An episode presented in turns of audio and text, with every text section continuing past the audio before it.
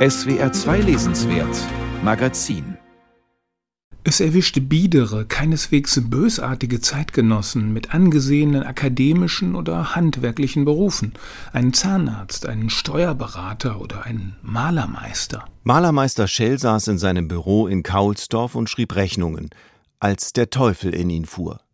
Der Vorgang dauerte keine Sekunde und kam jedes Mal ohne Vorankündigung, ein leichter Schwindel ging ihm voraus, ein vages Dröhnen im Kopf, das nicht unangenehm war, und regelmäßig seine letzte Erinnerung an sich selbst. Denn jetzt war er des Teufels. Sofort lassen die Betroffenen alles stehen, um Schaden zu stiften und labile Menschen in ihren Versuchungen zu bekräftigen. Der Schriftsteller Michael Kumpfmüller hat Michail Bulgakows legendären Roman Meister und Margarita adaptiert und variiert. Dort stellen der Teufel und seine Gehilfen das Leben im stalinistischen Moskau gründlich auf den Kopf. In Mischa und der Meister lässt Kumpfmüller nun eine Schar Teufel auf das heutige Berlin los, um dann den großen Gegenspieler auftreten zu lassen. Die Hauptfigur Mischa ist ein Dostojewskihafter Träumer, schüchtern, aber voller Sehnsucht nach dem richtigen Leben und der richtigen Liebe. Er bewegt sich ganz in einer russophilen Parallelkultur, studiert Slawistik, hilft aus bei seinem Onkel im russischen Restaurant Schostakowitsch und hat sich in die reizende Kommilitonin Anastasia verliebt, mit der er über Dostojewskis Geschichte vom Großinquisitor diskutiert, in der Jesus in Zeiten der Inquisition auf die Erde zurückkehrt, was die Repräsentanten der Kirche als unerwünschte Störung empfinden. Anastasia fände einen erneuten Besuch von Jesus so überfällig wie wünschenswert. Aber es sei ja nur eine Geschichte, entgegnet Mischa. Klar, was nun passiert. Jesus kommt. Bald darauf hat ein etwas räudig anmutender Engel Mischa die frohe Botschaft zu verkündigen. Und nun hör zu, was ich dir zu sagen habe. Worum wir dich bitten, ist, dass du Jeschua für ein paar Tage begleitest. Er wird demnächst da sein, jedoch nicht für lange, was man bei ihm vorher nie genau weiß, da er sich ungern festlegt.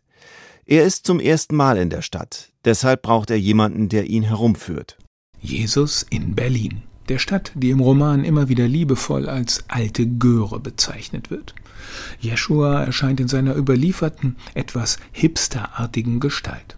Sein Wirken resultiert weniger aus seinen Worten als aus seiner Präsenz. Einen zeitgemäßen Sound verleiht Kumpfmüller der Geschichte, indem er Pandemie-Sprechweisen auf das Geschehen rund um den Wiedergekehrten anwendet. Es ist eine Infektion des Guten, die von Jeschua ausgeht. Die Epidemie nahm ihren Lauf und breitete sich weiter aus. Die Blumenhändler hatten von Tag zu Tag höhere Umsätze. Mitarbeiter des Familiengerichts wurden Zeugen, wie sich verfeindete Paare in Sekundenschnelle über Unterhaltszahlungen und Aufenthaltsrechte einigten, während in den Finanzämtern allergrößte Aufregung über eine Reihe anonymer Zahlungseingänge in vier- bis sechsstelliger Höhe herrschte. Kurz, die Lage war komplex und entfaltete zunehmend Dynamik. Da wird die Teufelsbande von Panik gepackt. Wie ist diese Epidemie einzudämmen?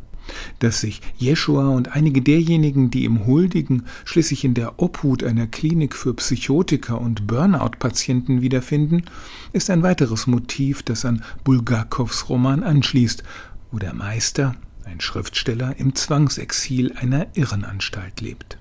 Michael Kumpfmüller folgt Bulgakows Motiven, spielt damit auf gewitzte, unterhaltsame Weise. Natürlich gibt es auch in seiner Romankomödie einen sprechenden Pudel und einen ausschweifenden Ball beim Satan, auf dem sich die Gäste an Intrigen, Betrug und Verbrechen ergötzen. Allerdings beeindruckt Bulgakows Roman vor allem als unerhört mutige Satire auf die Korruption des sowjetischen Alltags, das Spitzelwesen, das Gerede von Saboteuren und die Günstlingswirtschaft in der überwachten Sowjetkultur. Diese hochriskante Kritik am Stalinismus findet in Mischa und der Meister kaum Entsprechung. Logischerweise muss Kumpf Müllers Roman schon deshalb zahmer ausfallen, weil die Verhältnisse im heutigen Berlin bei aller multiplen Misere von denen im stalinistischen Moskau doch noch ein gutes Stück entfernt sind. Allerdings gibt es auch in Berlin genug, was entlarvt gehört, und an Korruptheit mangelt es gerade im Kultur- und Medienbetrieb nicht, wie ein aktueller Fall beim RBB beweist. Vor diesem Hintergrund gerät Kumpfmüllers Kulturbetriebssatire dann doch zu zahnlos. Einer der ersten, den die Jesus-Infektion des Wiedergutmachens erwischt, ist ein Literaturkritiker mit dem albernen Namen Benjamin Hasenfuß. Prompt packt ihn das schlechte Gewissen wegen seiner Verrisse und er beschließt, ein neues Leben zu beginnen. Nicht mehr zerstören, sondern aufbauen und heilen. Keine Verrisse mehr schreiben, sondern ermuntern die Galle des Neides ausspucken und bloß noch loben und staunen und bewundern. Als erstes Beispiel für einen reuigen Sünder, ein Literaturkritiker, das ist nun wirklich arg platt. Bei aller burlesken Fantasie, Einfälle wie dieser überzeugen nicht.